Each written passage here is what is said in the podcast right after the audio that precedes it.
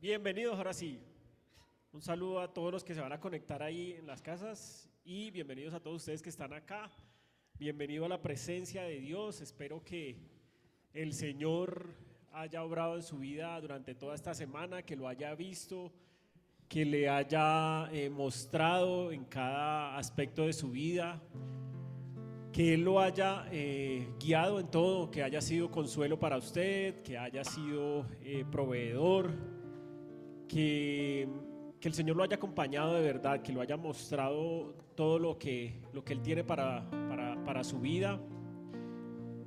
Y que ya cuando llegamos a este momento acá, los días sábados, pues, ¿por qué lo adoramos? ¿Por qué le damos alabanza? Porque hemos durado toda la semana, ¿cierto?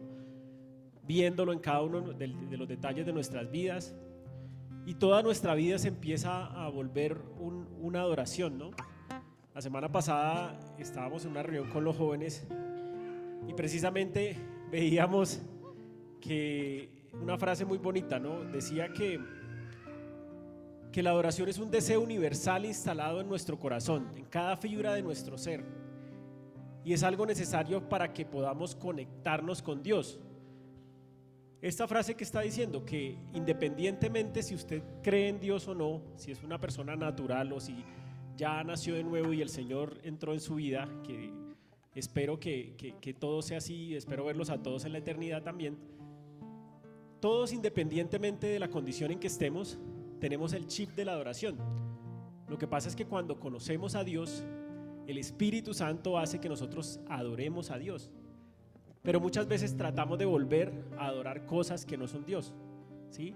Ya, por, por ejemplo, hablábamos de, de que no hay, eh, de pronto ya no nos hacemos ídolos eh, de, de, madera o, o, de algún material, ¿cierto? Pero sí nos hacemos ídolos a veces en nuestro corazón. Entonces, qué bonito entender esto, que la adoración es un acto continuo de nuestras vidas, ¿sí? Cada cosa que hacemos en nuestras vidas se vuelve un acto de adoración a Dios. Y cuando llegamos acá, pues no hacemos más sino que expresar con, las canciones, con nuestra voz, la adoración y la alabanza a ese Dios que día a día estamos adorando. Entonces, qué bonito que en estos momentos usted se conectara con ese Dios, con ese Dios que nos da el poder para poder, valga la redundancia, vivir nuestras vidas en el día a día. ¿sí?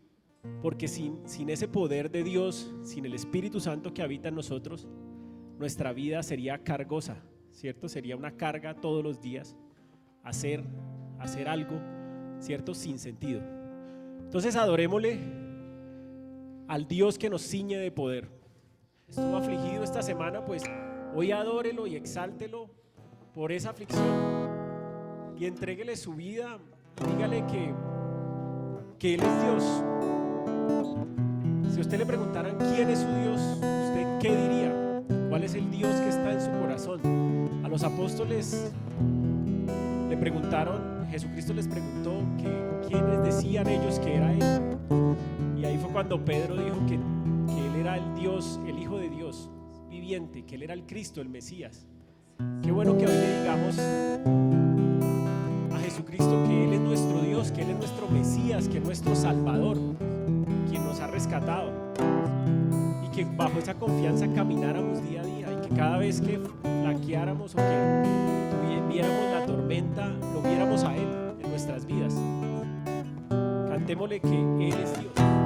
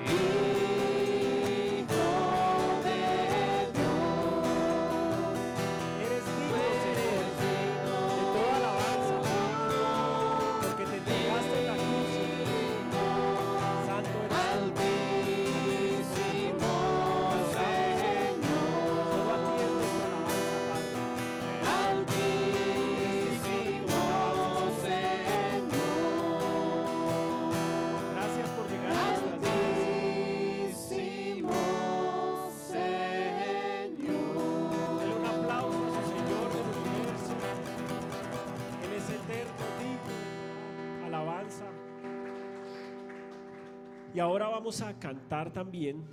Hay un pasaje muy chévere en Juan 18 que dice que están en la escena de la del, están juzgando a Jesucristo. Jesucristo dijo que era la verdad, ¿cierto? Que era la vida. O sea que en este juicio estaban juzgando la verdad, ¿cierto? Y dice Pilato, "Así que tú eres rey." Y Jesucristo le dice, "Eres tú quien dice que yo soy rey. Yo para esto nací." Y para esto vine al mundo, para dar testimonio de la verdad. Todo el que está de parte de la verdad escucha mi voz. Qué bonito que esa sea la única razón de nuestras vidas. Dar testimonio de la verdad, de la verdad que Dios nos manifestó en nuestras vidas y que el Espíritu Santo nos ratifica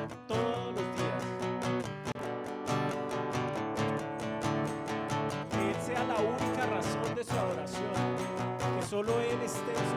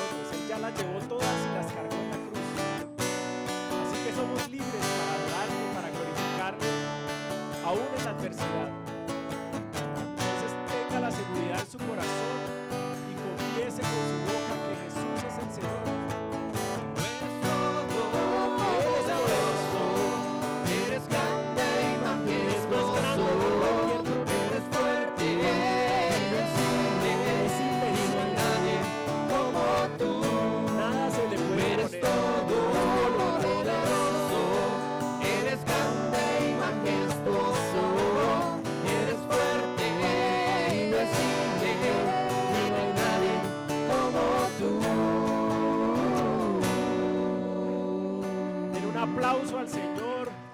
¡Uh! Ahí su corazón, entréguele toda su alabanza, derrame su corazón en este momento. Permítale al Señor que, que entre a ese aspecto en su vida que aún no lo ha dejado entrar. Dígale que entre en ese lugar y que le entregas su voluntad. Que no permitas que incluso tú mismo se oponga a la obra que Él está haciendo en tu vida. Que Él sea todo para ti, para que puedas experimentar su salvación. Que Él te permita caminar con Él cada día. Otra vez Pedro alguna vez le dice al Señor, el Señor les pregunta que si también quieren marcharse. Ah, El Señor había acabado de dar una doctrina muy fuerte donde expresaba que era el pan de vida. Y en ese momento muchos discípulos se le van. Todos esos 15 mil que habían llegado a comer allá pescado y pan, se le fueron un montón. Y el Señor les dice que, si también ellos se, se van a marchar. Y Simón Pedro le contesta, ¿a quién iremos, Señor? Tú tienes palabras de vida eterna. Y nosotros hemos creído y sabemos que tú eres el santo de Dios. Qué bonito esta expresión de Pedro, ¿no? ¿A quién iremos? ¿A quién podemos ir cuando el Señor es todo lo que tenemos? Cuando ya hemos agotado todas las posibilidades, cuando no hemos ido a buscar salvación o remedio para nuestras almas a tantos lugares. Y al final de ese camino llegamos ante el Señor le decimos, Señor, ¿a quién iremos? Si solamente tú tienes palabras de vida eterna.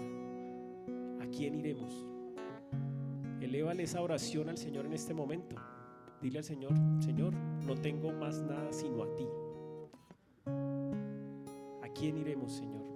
Anhelo conocerte más, vivir en santidad. Quiero vivir apartado para ti, Señor. en intimidad. Tener intimidad contigo, Señor, conocer tu corazón. Contigo siempre quiero. No quiero que nada se interponga tu entre gloria tú y yo, Señor. contemplar por la eternidad.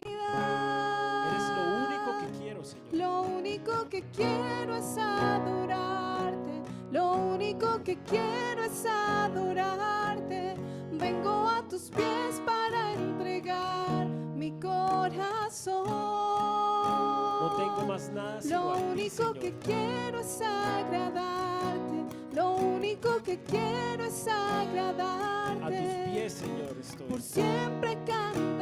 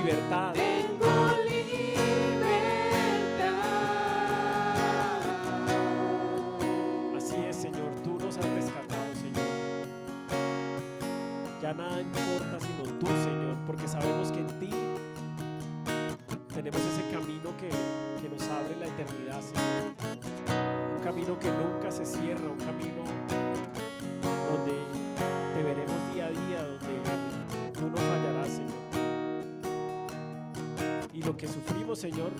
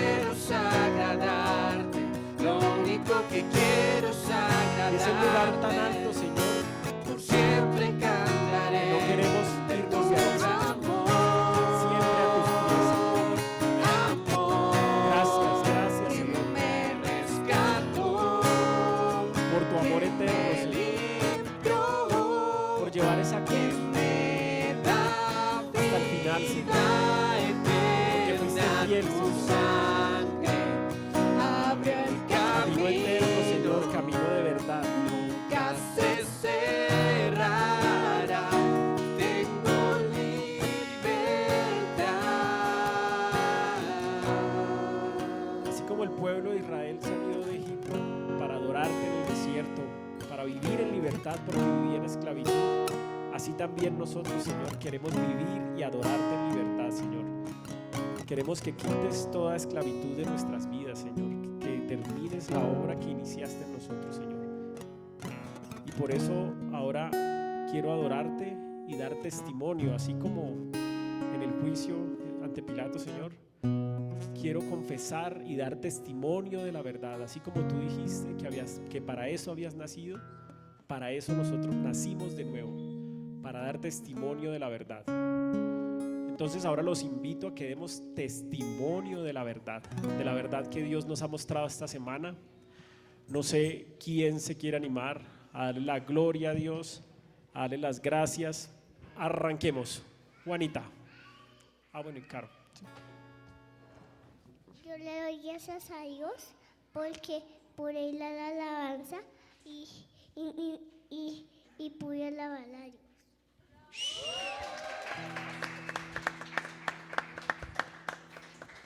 Hola, buenas tardes. Eh, quiero darle gracias a Dios porque eh, a, a dos semanas pues que no teníamos ni tiquetes ni tenía seguro dónde iba a llegar, el Señor me consiguió todo para poder ir a Lima a presentar el trabajo y fue muy bonito. Yo estaba pensando como en, en que iba a ser un poco de carga porque la siguiente semana teníamos las vacaciones planeadas y no, todo lo contrario, o sea, fue un regalo del Señor, descansé, comí delicioso, estuve muy contenta. Y estando allá yo solo podía ver la misericordia de Dios y la bondad. Y yo decía, Señor, yo no me merezco esto, pero aquí me tienes, porque me amas tanto que, que me lo regalaste. Entonces yo les quiero como recordar que a veces muchos, muchos regalos que el Señor nos da, como que los, los hacemos normales o los vemos como carga, pero disfrutemos de la bendición que el Señor tiene para cada uno.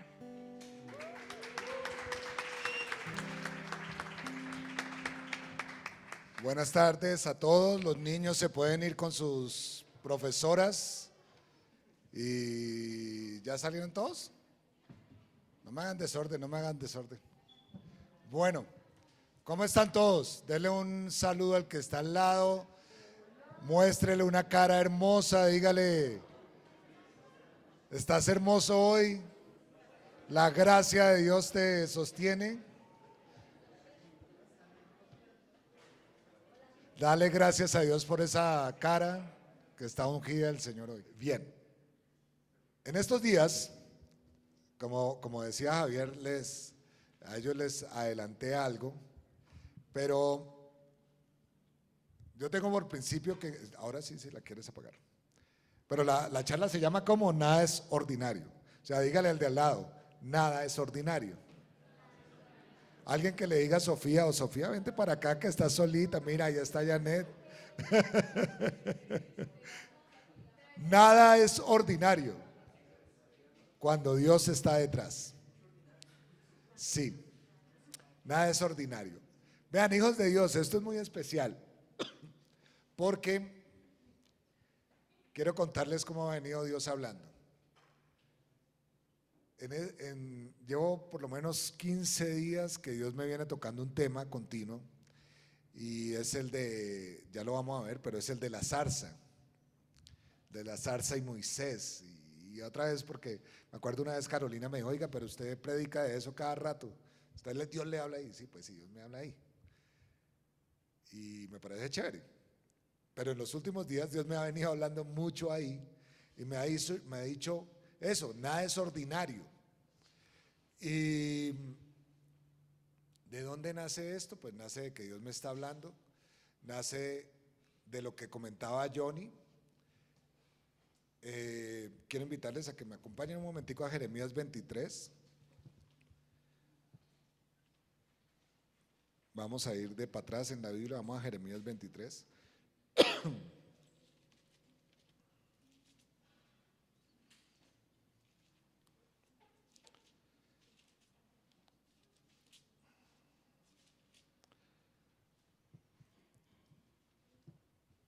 ...21 en adelante... al- ...del 21 al 23... ...Jeremías 23, 21 al 23... ...no envié yo a aquellos profetas... ...pero ellos corrían... ...yo no les hablé, más ellos profetizaban... Pero si ellos hubieran estado en dónde? En mi secreto, repita conmigo secreto. Y repítale al de al lado que como que no escucha, dígale secreto. Dígale con amor, oye, ordinario, secreto. Porque nada es ordinario, ¿no? Pero si ellos hubieran estado en mi secreto, habrían hecho oír mis palabras a mi pueblo y lo habrían hecho volver de su mal camino y de la maldad de sus obras. ¿Soy yo Dios de cerca solamente, dice Jehová, y no Dios desde muy lejos? Jeremías está en un momento muy fuerte de la historia de Israel. Los están atacando, los están, eh, Babilonia, estaban ahí en las puertas de entrada de la, de la ciudad, los tenían rodeados, un ejército de cerca de un millón de personas alrededor. Ellos, una ciudad amurallada en lo alto del monte Sión, protegidos, eso sí, con agua, eso sí, pero asustados. Y estaban los sacerdotes, los profetas, los pastores, los líderes políticos y religiosos, estaban diciéndole al pueblo, ánimo, tranquilos, que Dios está con nosotros. Y Jeremías llevaba un tiempo diciéndoles, sí, Dios está con nosotros, pero eso no quiere decir que nos libremos de esta.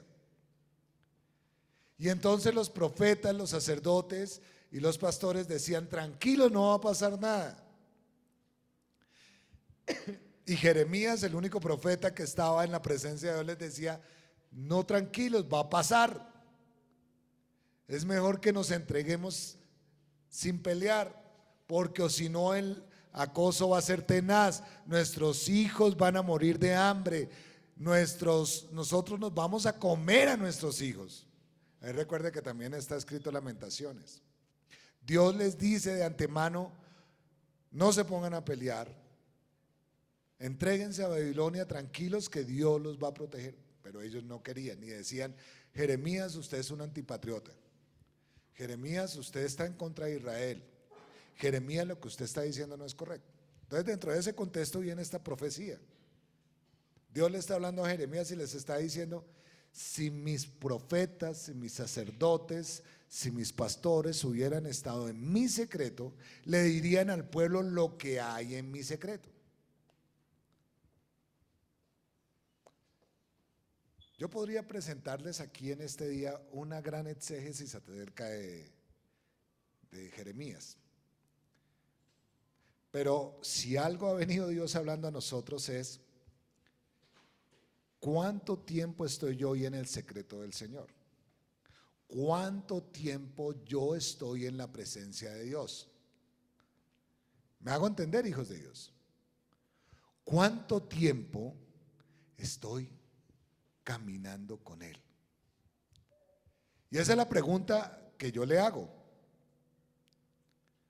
¿Usted cuánto tiempo de calidad pasa en la presencia de Dios?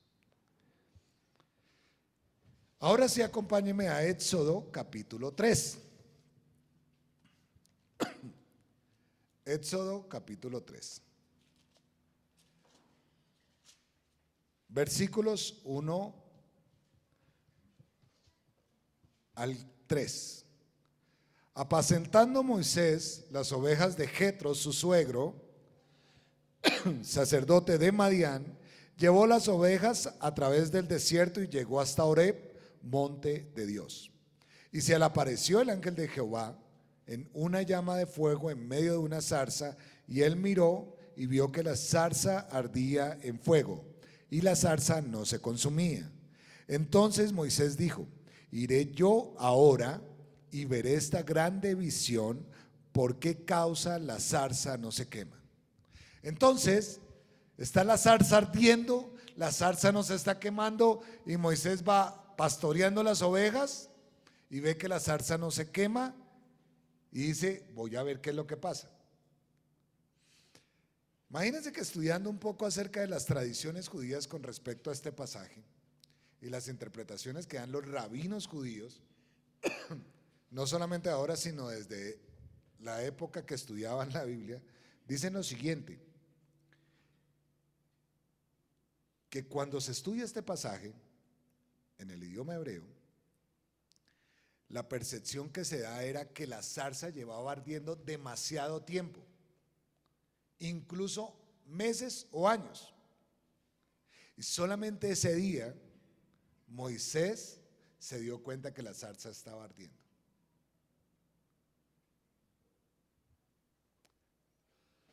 De por sí, la palabra que aparece aquí para explicar que Moisés percibió, perdón, que Moisés vio la zarza ardiendo, es la palabra hebrea ruá, que tiene que ver con percibir. Hasta ese momento percibió que la zarza estaba ardiendo. ¿Qué quiere decir esto?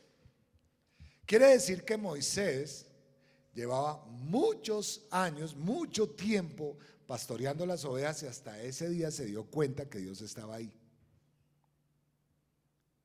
La capta. Mucho tiempo, eh, con el gallito va incluido, va Moisés a pastorear sus ovejas y solamente hasta ese día se da cuenta que Dios estaba ahí.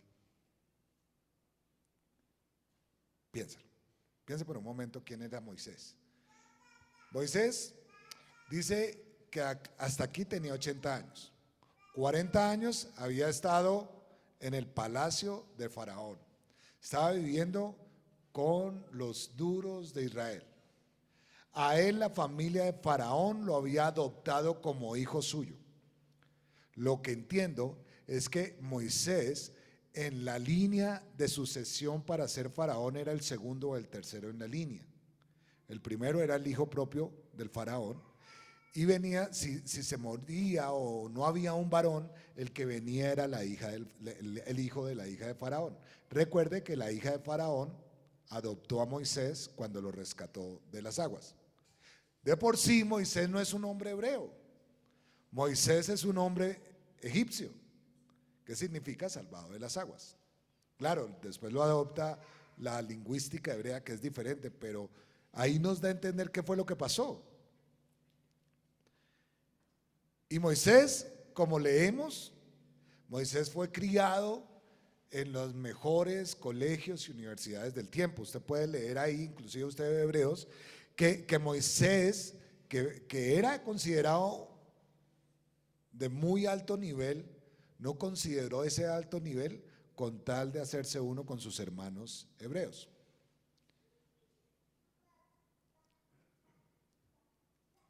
A los 40 años, Moisés comete el asesinato del egipcio. Los mismos hermanos le dicen, ¿quién es usted para que nos venga a liderar a nosotros, para declararse juez de nosotros? Y Moisés sale huyendo al desierto, allí se encuentra con Jetro, conoce a, su esposa, que se llama Séfora, y tienen dos hijos. Uno de ellos es Eleazar y el otro no me acuerdo cuál es. Pero él los tiene en el, en el exilio. Si usted quiere hacer cuenta en dónde estaba, dónde pasó esos 40 años de desierto Moisés, todo parece que la pasó en Arabia.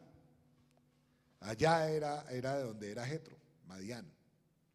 Y entonces, estando allá, imagínenselo a él, durante 40 años, sacando a pastorear las ovejas día tras día, llevándola al mismo monte, y hasta ese momento está pastoreando, que me imagino que diría toda mi vida pastoreando, toda mi vida eh, limpiándoles el rabo a las ovejas, toda mi vida echándole aceite al pelo de las ovejas, toda mi vida esquilando. ¿Habrá algo más para mí después de que conocí el mundo? ¿Cuántas veces Moisés en ese desierto no se habrá puesto a pensar, ¿cómo voy yo acá? Para esto viví.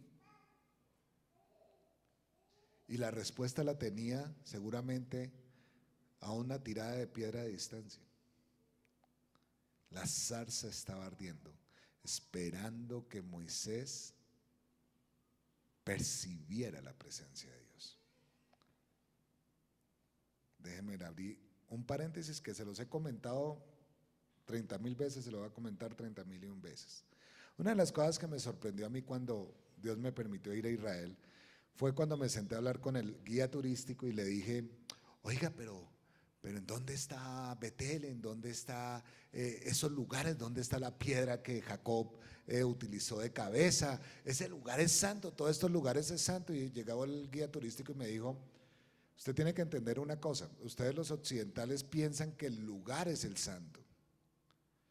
Entonces erigen el monumento y dicen ese lugar es santo. Para nosotros, el lugar es santo mientras la persona que esté allí sea santa. Siga a Dios. El lugar es especial mientras la persona que viva allí busque a Dios, camine con Dios. Ve y me quedé pensando. Estoy hablándoles que eso fue en el 2011, si no estoy mal. Hoy 2022. Entiendo lo mismo. Fíjense lo interesante que sucede acá. Cuando en el versículo 4, de ahí en adelante vamos a leer, viendo a Jehová que él iba a ver, lo llamó Dios de medio de la zarza y dijo, Moisés, Moisés. Y él respondió, heme aquí. Y dijo, no te acerques, quita tu calzado de tus pies porque el lugar en que tú estás, tierra santa es.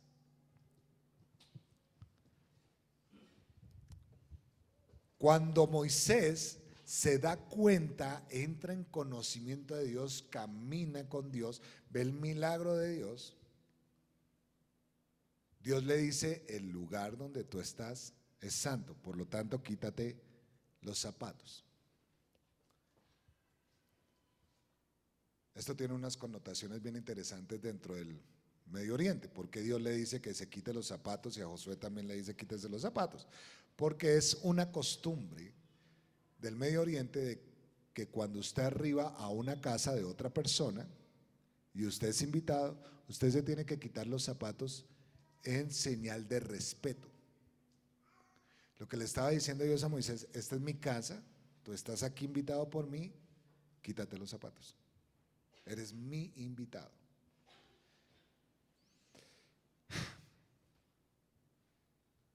Pero ahora vamos a la aplicación práctica de lo que les quiero llegar, que creo que ustedes ya me van siguiendo. Usted se está dando cuenta de la zarza ardiendo que hay a su alrededor. ¿Está dándose cuenta de la presencia de Dios alrededor suyo?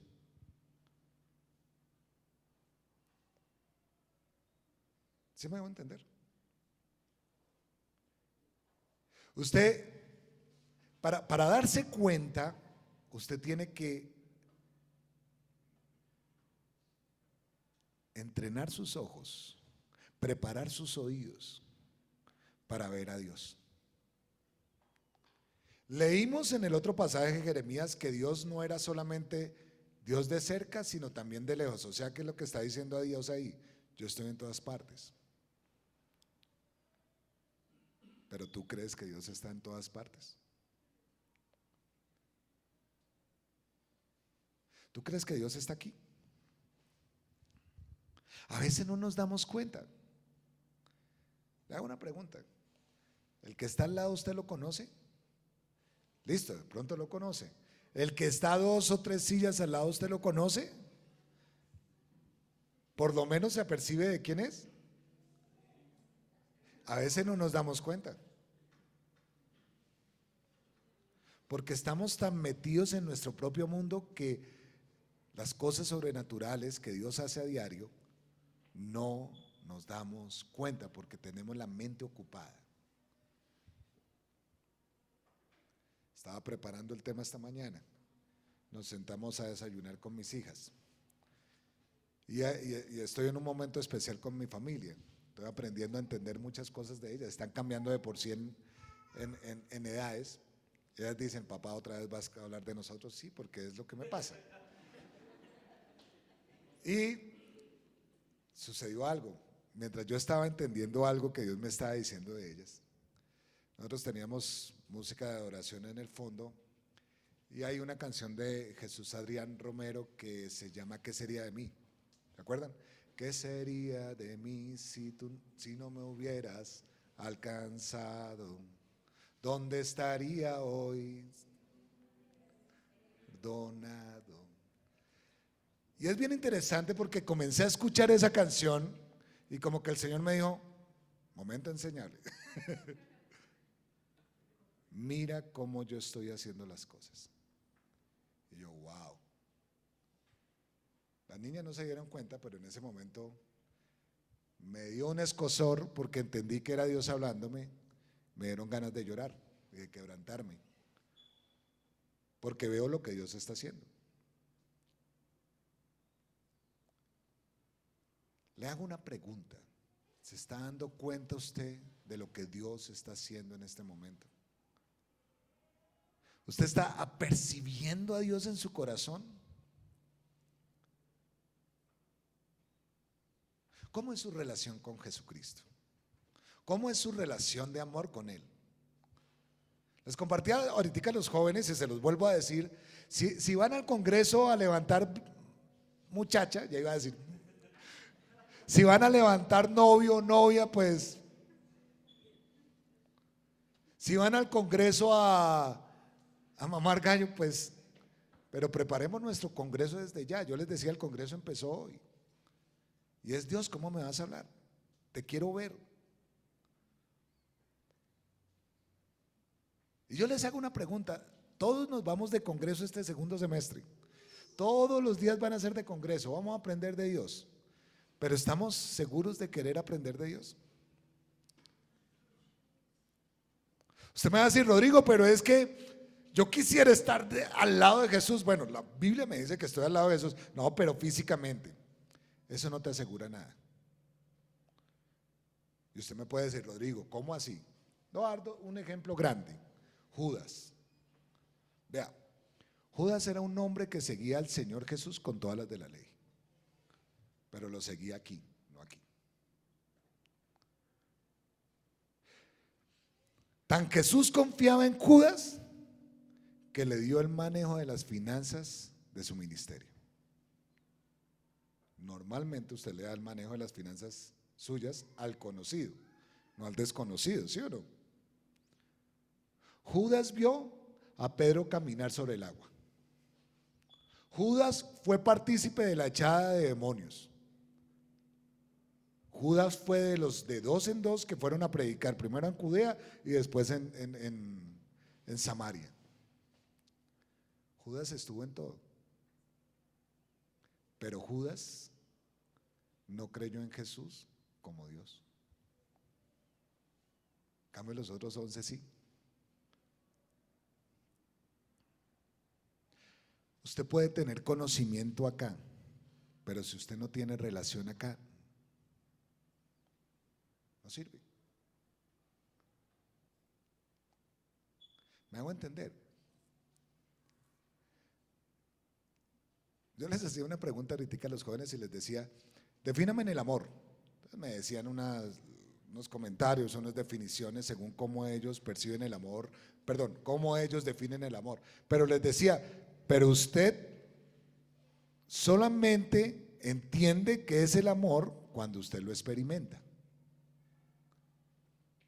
Y es lo mismo, solamente tú experimentas a Jesús, tú conoces a Jesús cuando lo experimentas.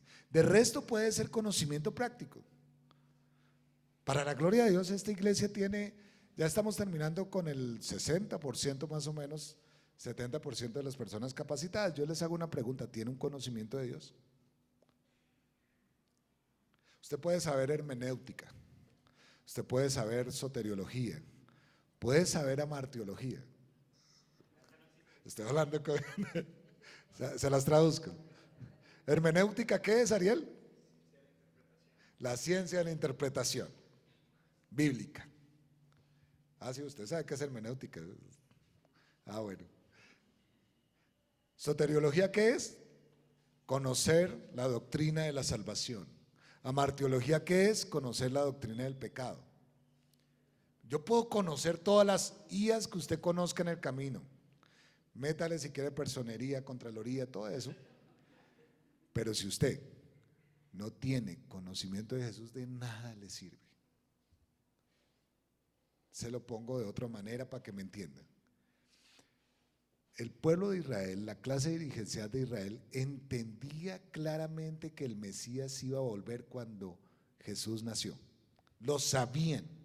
¿Cómo se da cuenta usted? Se da cuenta por las fuentes externas y las fuentes internas que prueban la Biblia. Las fuentes internas dice que Herodes mandó llamar a todos los, los, los, profetas y los sabios, los sacerdotes, y les preguntó en dónde van a nacer Jesús, dónde van a nacer el Mesías, perdón. Ellos le dijeron, tiene que nacer en Belén de Judea.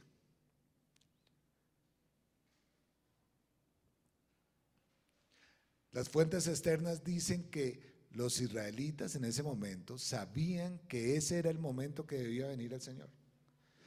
Si usted ha leído, ¿están se acuerda los esenios? Los esenios, los que estaban en Qumran, ellos se fueron a vivir una vida monástica porque ellos decían, así como está Israel, no sirve para recibir al Mesías, tenemos que hacerlo nosotros aquí aparte en el desierto de Judea.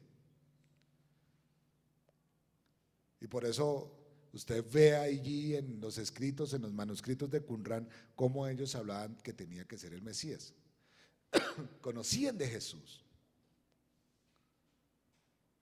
Ellos conocían del Mesías, pero no conocían a Jesús. No sabían cómo Dios iba a actuar. Si usted se acuerda, en los evangelios que dice, dice que había un anciano y una anciana que estaban esperando la llegada del Mesías. Y los que estaban esperando con alegría, con ánimo, les fue revelado que el Mesías llegó. Ahora, la pregunta es, de nuevo, usted que está aquí, ¿qué horas son? Seis y, y diecisiete. Usted tiene una relación íntima con Jesús.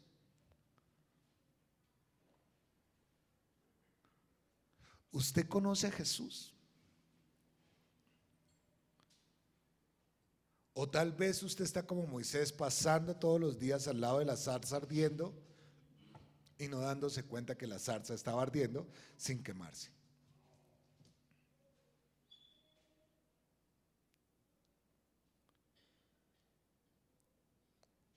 Muchos de nosotros tratamos de llenar ese vacío, la verdad, estudiando, leyendo libros, porque no nos gusta estar en relación. Porque a la gente le gustan las redes sociales, porque les permite darse de contactos con los demás sin involucrarse. Y ese es un problema.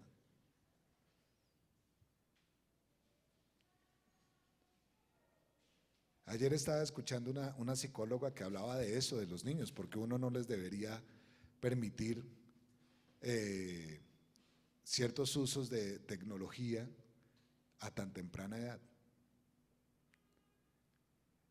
Y siempre el común denominador es que se vuelven niños solitarios. Claro, debe haber un balance. Mi hermana me explicaba el balance hacia el lado positivo y eso es bueno. Pero hacia el lado negativo es que se vuelven muy solos. Y comienzan a creer un resto de cosas que no deben creer.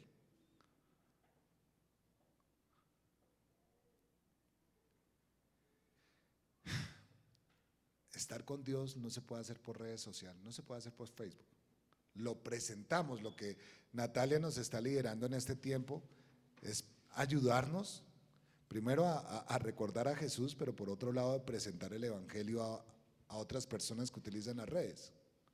Hacer un podcast, hacer eh, eh, la, la prédica en línea, ¿es bueno? Sí, claro que es bueno. Ayuda a algunas personas que no pueden venir por X y yo circunstancia. Pero eso no me ayuda de verdad a tener una relación con Dios si yo no pago el precio de estar con Dios. ¿Cuántos casados hay acá? Levanten la mano los casados. Uno, dos, tres, cuatro, cinco, seis, siete, ocho, nueve. Bueno, hay como el, el eterno, pues. Imagínese donde usted con su esposa todo el tiempo fuera por red social. ¿Me trae la comida? ¿Tiende la cama? ¿Ve a cuidar el niño? ¿No me gusta lo que te pusiste?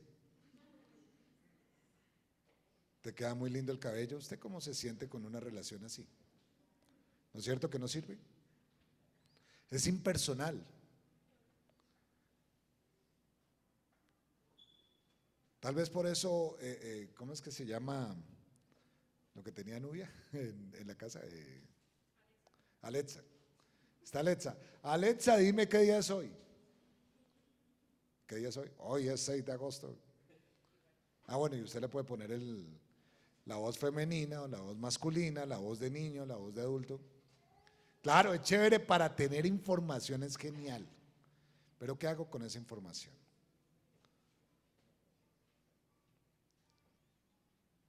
Si usted se siente solo, ponga Waze, póngale el volumen y, póngase, y agárrese con ella. Voltea a la izquierda. ¿Por qué tengo que agarrar allá? Pero le falta el ser humano al lado. ¿Me hago entender? Así es con Dios. Yo no lo puedo leer a través de las experiencias de otros. No lo puedo vivir. Puedo aprender que es diferente, pero no puedo disfrutarlo como Dios quiere que lo disfrute. El problema es que nos da miedo o nos da pereza. Pero creo que cada uno de nosotros tiene que pasar por la zarza.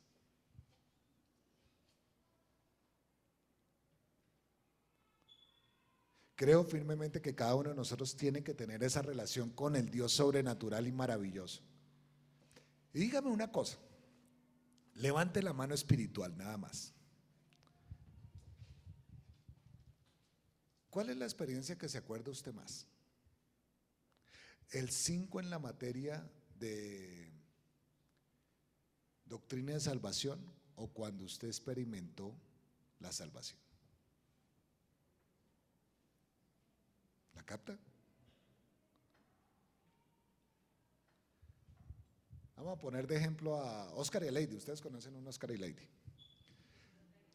No, no, Oscar y Lady no. Cojamos a Johnny y Angélica, cambiémoslos. Seguramente Johnny habrá leído algún día en su vida y todos los que estamos acá casados, habremos leído algún día de que tenemos que ser románticos con nuestra esposa y cuando le vayamos a pedir la mano le tenemos que mandar el anillo de compromiso. Mandar no, entregar. Sí, allá. Es que así fue Oscar.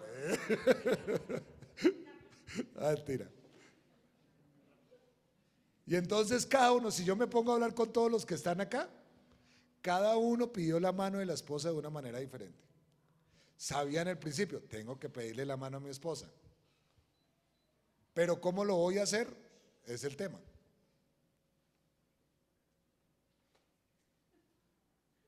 Claro, el susto con el suegro. Eh, bueno, en estos días me ha encantado ver videos de TikTok de pedidas de mano, se me agua el loco.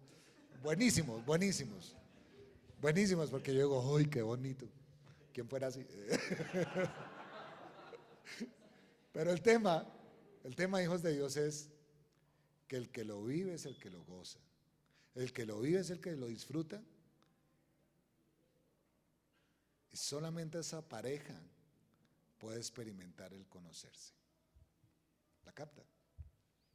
Viendo esas, esas me acordaba de cuando, ¿se acuerdan cuando Juan José le pidió la mano a Yamil en plena reunión? Y yo eh, viendo todas las que, las que lloraban, me acordaba de Yamile. De Juan José, pero de verdad. le daba la mano, no le daba. Juan José está. ¿Qué pasó, mano? y uno se ríe con alegría, ¿sí o no? Y uno dice, imagínese donde le diga que no. "Uh". Pero le digo que sí. Lo que le quiero decir, hijo de Dios, es que las experiencias son importantes. El sentimiento es importante, pero más que la experiencia y el sentimiento es el conocimiento de la otra persona. Y Dios nos dice a nosotros, estoy ahí, estoy a tu lado, ¿me quieres conocer?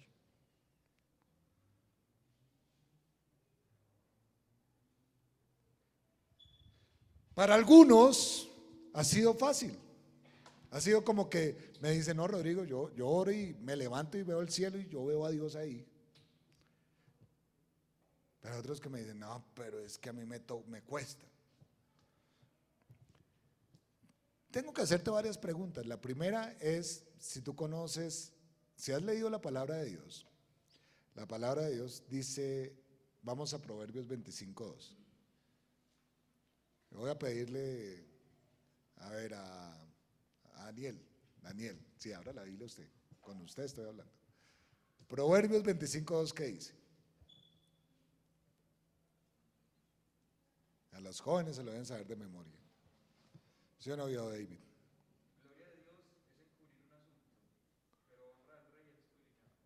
Muchas veces Dios actúa de esa manera. Gloria de Dios es encubrir un asunto. ¿Pero qué? Honra del rey es escudriñarlo. A veces Dios se queda quieto y no hace nada para que tú lo busques, para que tú experimentes la necesidad de Él.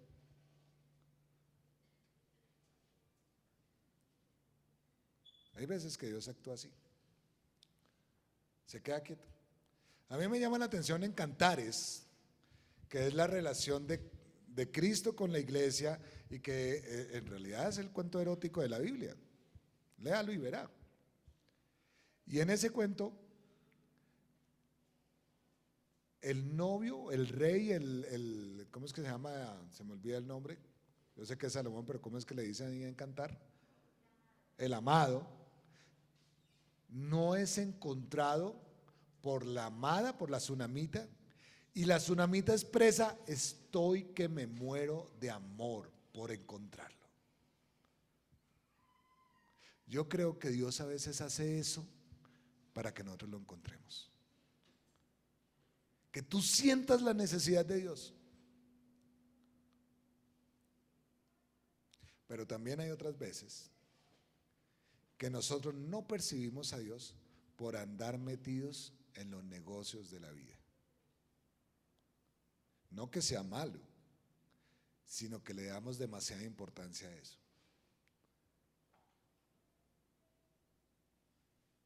Yo tengo ese problema.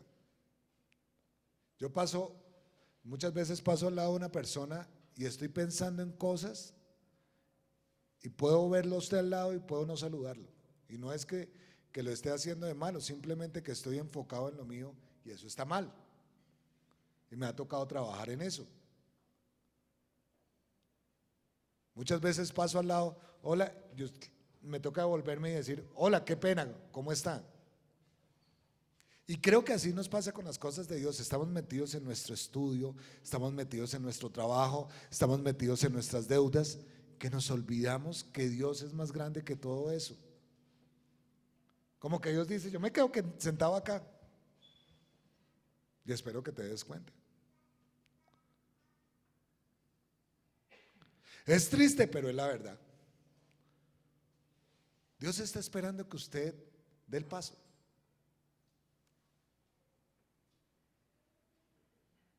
A veces nos enredamos en el conocimiento. ¿Y qué es el conocimiento? Lo que les decía. Tenemos una mano de estructuras acá que no nos dejan creer acá.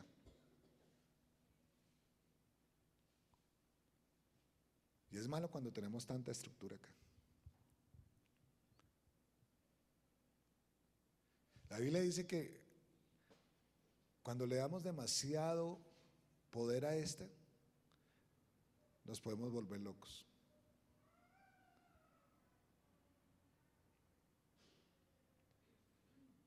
Dios quiere que amemos.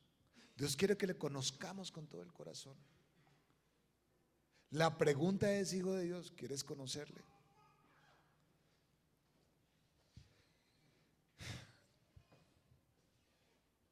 Conocer a Dios es amarle, pero conocer a Dios es de- desearle. No es comida rápida, ¿no? Porque muchos de nosotros queremos que la relación con Dios sea comida rápida. Y cuando es comida rápida, pues pasa rápido. Pero a Dios no se le conoce rápido. Le pongo este ejemplo, para, le estoy trayendo ejemplos del mundo para que usted me entienda. ¿Cuánto tiempo se demora usted en, en- consolidar una amistad? Puede ser segundos mientras se relaciona, pero en el tiempo usted se da cuenta si la persona es verdadera amiga o no es verdadera amiga. Es más, los otros también se dan cuenta de usted si es verdadero amigo o no es verdadera amiga. Porque se necesita tiempo para construir. Pero nosotros queremos que Dios dame el cielo. Dios dice, ¿y este qué? Muchos venimos como abusivos, ¿no? Yo declaro en el nombre de Jesús. Y como le dijeron los, los eh, demonios de, que están en, en- en- en Hechos de los Apóstoles, a los siervos del judío ese que exorcizaba y que decían, oiga, nosotros conocemos quién es Jesús y ustedes decían también, te echamos en el nombre del Dios de Pablo y conocemos a Pablo, pero ustedes no los conocemos. Y les dieron una muenda. La pregunta es, ¿usted conoce a Jesús? ¿Sí me entiende? Y lo único para hacerlo, alguien me preguntaba hoy, es haciéndolo. Sacando tiempo para conocerle. Yo le hago una pregunta a los que son papás, o no, a todos, porque somos papás o hijos en un momento dado. Si nuestro papá pasaba tiempo con nosotros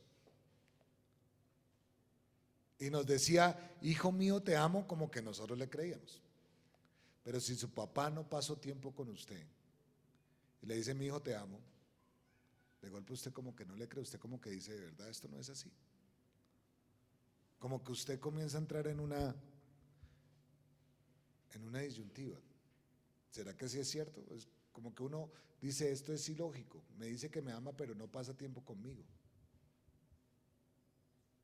Es lo mismo con el Señor. Señor, te amo, te quiero, te adoro, tú eres lo más importante. ¿Y cuánto tiempo pasas con Él? Es la prioridad de tu vida. Día a día pasas en relación con Él.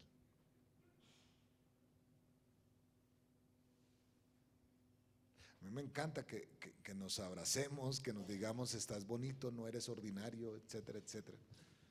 Pero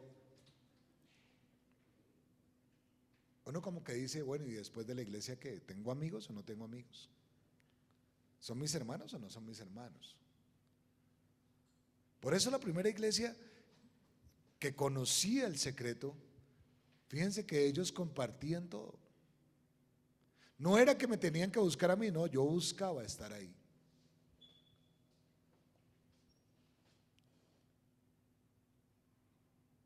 Hijos de Dios, hay que pasar tiempos con Dios. Claro, hay que leer la palabra, usted tiene que aprender cómo Dios habla. Para que cuando llegue el momento en que Dios le hable a usted no se le haga extraño.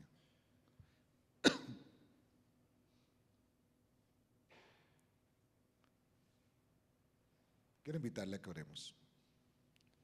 Vamos a poner en práctica esto. Puede ser que no pase nada, como puede ser que, como dice la palabra de Dios, en su debido tiempo lo va a hacer. Pero quiero invitarle a que allí donde está usted, disponga su corazón a buscar a Dios. Disponga su corazón a mirar la zarza ardiente. Qué grande visión tengo aquí. Dios le está diciendo, yo estoy aquí, el lugar donde tú estás es santo. Déjame decirte también algo mientras estás allí disponiendo tu corazón. Tu casa es el lugar más santo. Dios está ahí. El carro donde estás, donde te mueves es santo porque Dios está ahí a tu lado. Y quiero invitarte a que en este momento medites cuán grande ha sido Dios en todo momento en tu vida. En que medites cómo Dios quiere escucharte y hables con Él. Comienza a hablar con Él. Comienza a decirle, Señor, te necesito. Anhelo conocerte. Anhelo tu presencia. Anhelo de tu toque. Anhelo tu silencio y quiero que medites en él. No te dejes llevar por, por otro pensamiento que no sea el Señor. Habla con Él en este momento. Dios te dice, acércate. Yo quiero hablar contigo. Entrégale tu vida al Señor en este instante. Y, habla con Él. No pierdas el tiempo. Dile, Señor, quiero caminar contigo. Quiero experimentarte. Solamente tú eres bueno. Solamente tú eres maravilloso. Alaba el nombre de Jesús. Alaba el nombre del Rey. Dile con tus propias palabras que lo amas. Dile, Señor, te necesito conocer. Quiero conocerte, quiero cambiar en este día, hoy 6 de agosto. Quiero estar contigo, Jesús. Porque solamente tú das palabras que saltan para vida eterna. Solamente tú estás allí a mi lado. Ven Espíritu de Dios. Ven a nosotros en este día. Ven y ministra en cada corazón, Señor. Adora ya a Jesús. Ábrele tu corazón. Quiero invitarte que si quieres sentarte, estés sentado. Si quieres levantarte, te levantes. Levantes las manos a Él. Comiences a hablarle, háblale, háblale, exprésale. Dile, Señor, te necesito. Necesito de ti, quiero conocerte. Señor, perdóname, porque sé que estoy apartado de ti. Pero en este día quiero venir ante ti. Quiero venir ante tu presencia. Quiero venir ante tu altar, Señor. Tú dices que puedo entrar libremente delante de ti, al trono de la misericordia, porque tú estás allí. Ven Espíritu Santo. Ven Señor y toca cada corazón. Te pido en este momento que ministres en cada uno de nosotros. Tómanos Señor. Tómanos en este día, te necesitamos, porque tú eres poderoso. Adórale. Necesito, Jesús. Habla cada corazón en esta noche, aún más de lo que he podido predicar, sea tu Espíritu Santo tocando a cada uno, transformando a cada corazón en el nombre de Jesús. Si por ejemplo le comienza a dar sueño o comienza a, a irse, entienda que el diablo le quiere tentar. Le quiere invitar a que vele, a que ore. No se deje vencer por el sueño. Puede dejarse vender por el sueño, pero no se deje vencer. Hable con Jesús, exprésele lo que hay en su corazón. Habla con Él, Él está aquí. Este lugar es santo porque Él es santo, porque Él está en medio de nosotros.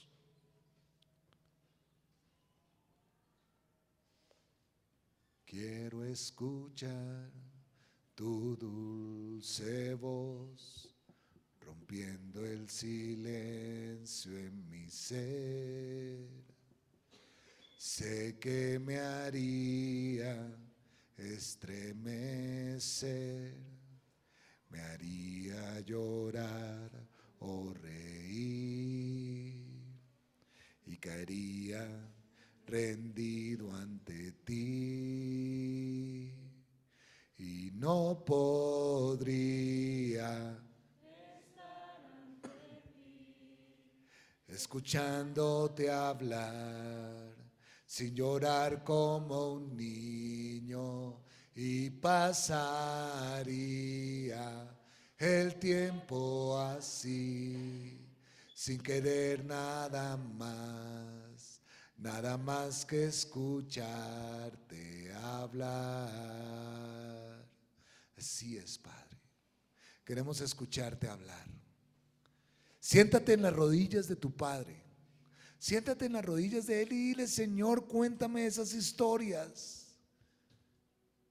Aviva mi corazón. Aviva mi corazón. Queremos escucharte, papá. Adórale en este momento.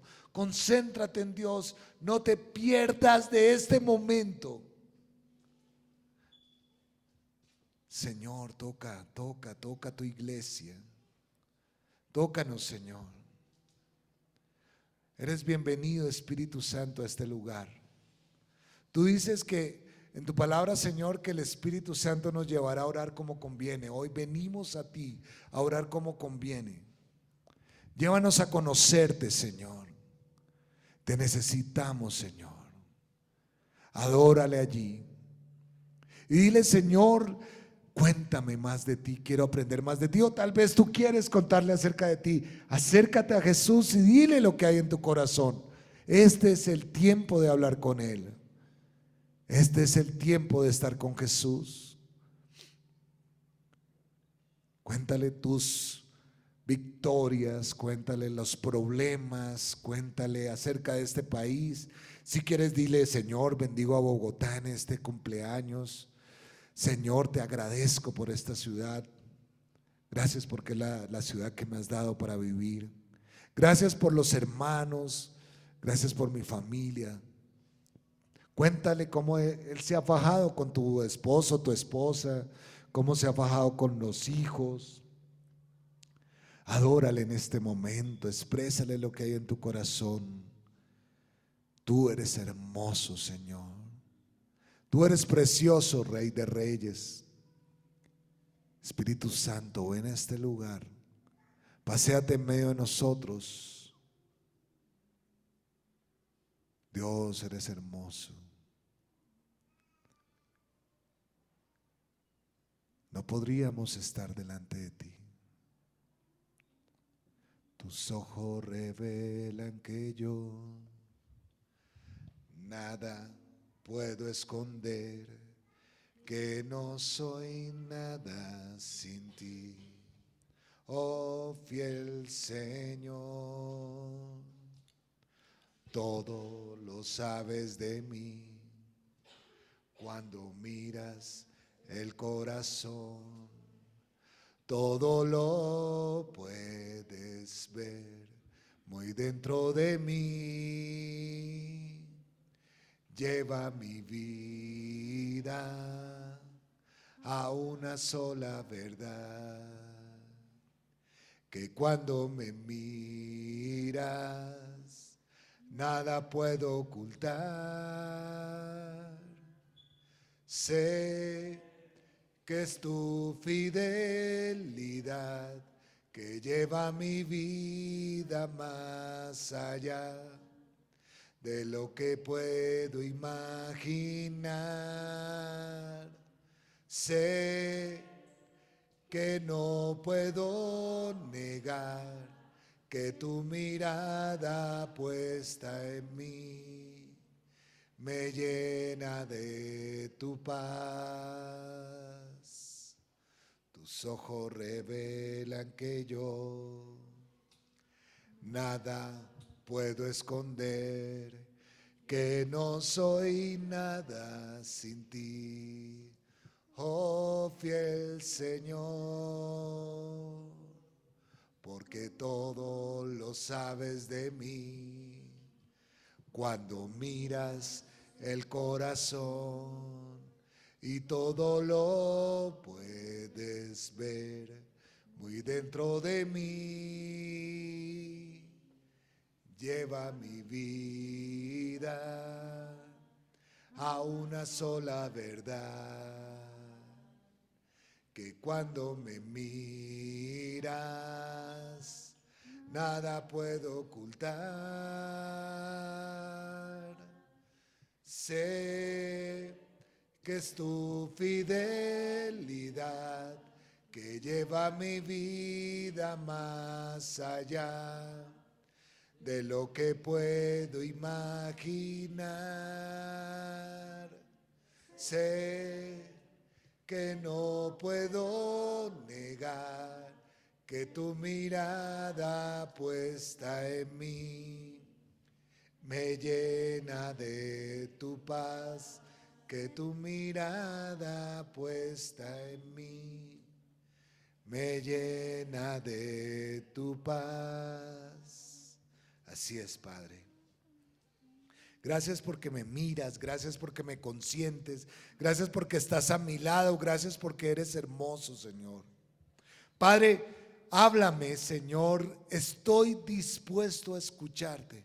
Dile allá al Señor que quite todo tapón de tus oídos, que quite toda ceguera espiritual, que tu corazón se vuelva un corazón de carne para escucharle, porque es tiempo de estar con Él. Señor, te agradecemos porque tú estás en medio de nosotros, porque tú ministras de tu amor y tu paz en este lugar. Ahora quiero invitarte a que tú seas de bendición para el otro. Acércate a unos cuantos que están allí. Dile, si el Señor está contigo, no eres ordinario. Dile, si el Señor está dentro de ti, resplandecerás. Si el Señor está contigo, alumbrarás. Pero acérquese, mira, ahí está César solo, está Daniel solo, Juan Pablo solo, Sofía sola, Janet y Omar están solos. Acérquese, dígale a algunos cuantos, a los que están en la cámara, perdón, en Facebook, dígale que no, usted no es ordinario. La zarza era ordinaria, pero el Señor la puso extraordinaria. Acérquese allá a unos cuantos y dígale, ¿sabes qué? El toque de Dios se ve en tu vida. Voltea al de atrás y dígale, ¿sabe qué? Se ve guapo en el Señor. Se ve hermoso.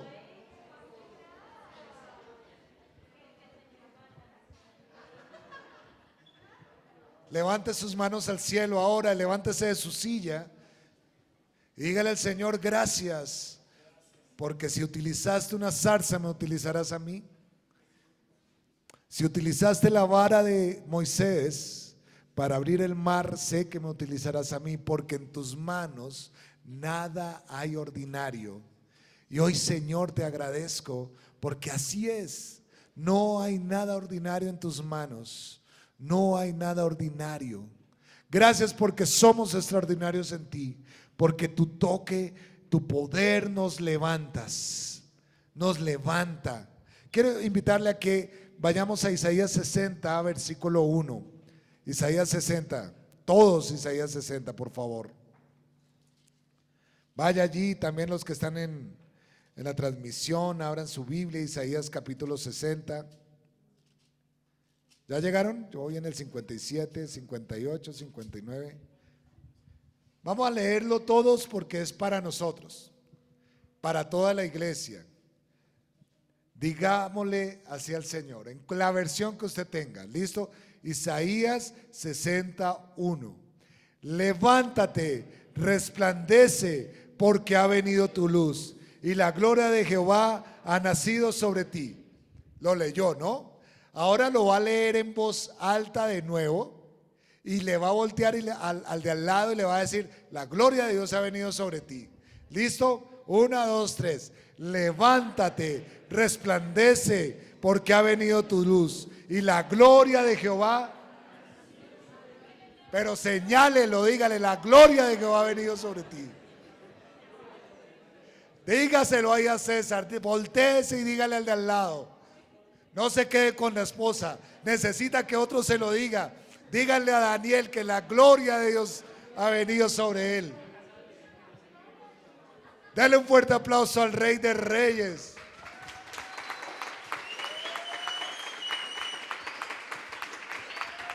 Gloria a Dios. Terminemos en oración. Señor, te damos gracias por este día. Gracias por tu amor y tu misericordia, Señor, de verdad. No somos ordinarios en tus manos. Sin ti sí somos ordinarios. Pero reconocemos que en tus manos somos más que vencedores. Reconocemos que en ti todo lo podemos. Reconocemos que en ti nada ni nadie nos puede separar del amor de Dios. Señor, gracias por esta bendición tan grande. Y por último, Señor, queremos bendecir a Bogotá. Bogotá sea bendecida. Déle un aplauso a Dios por Bogotá. Bogotá es la tierra que Dios nos ha dado y la bendecimos. El enemigo la ha querido destruir, pero Bogotá es la reina de los ojos de Jesucristo. Eso, él el aplauso al Señor, me salió el corazón.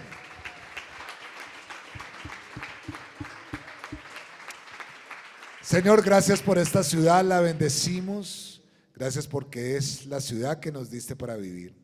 Y también Dios aprovechamos para orar por Colombia, la bendecimos desde la Guajira hasta el Amazonas, desde el Chocó hasta Casanare, sea Nariño hasta los Santanderes. Dios, toda San Andrés, Señor, bendícele, bendice toda esta tierra, Señor.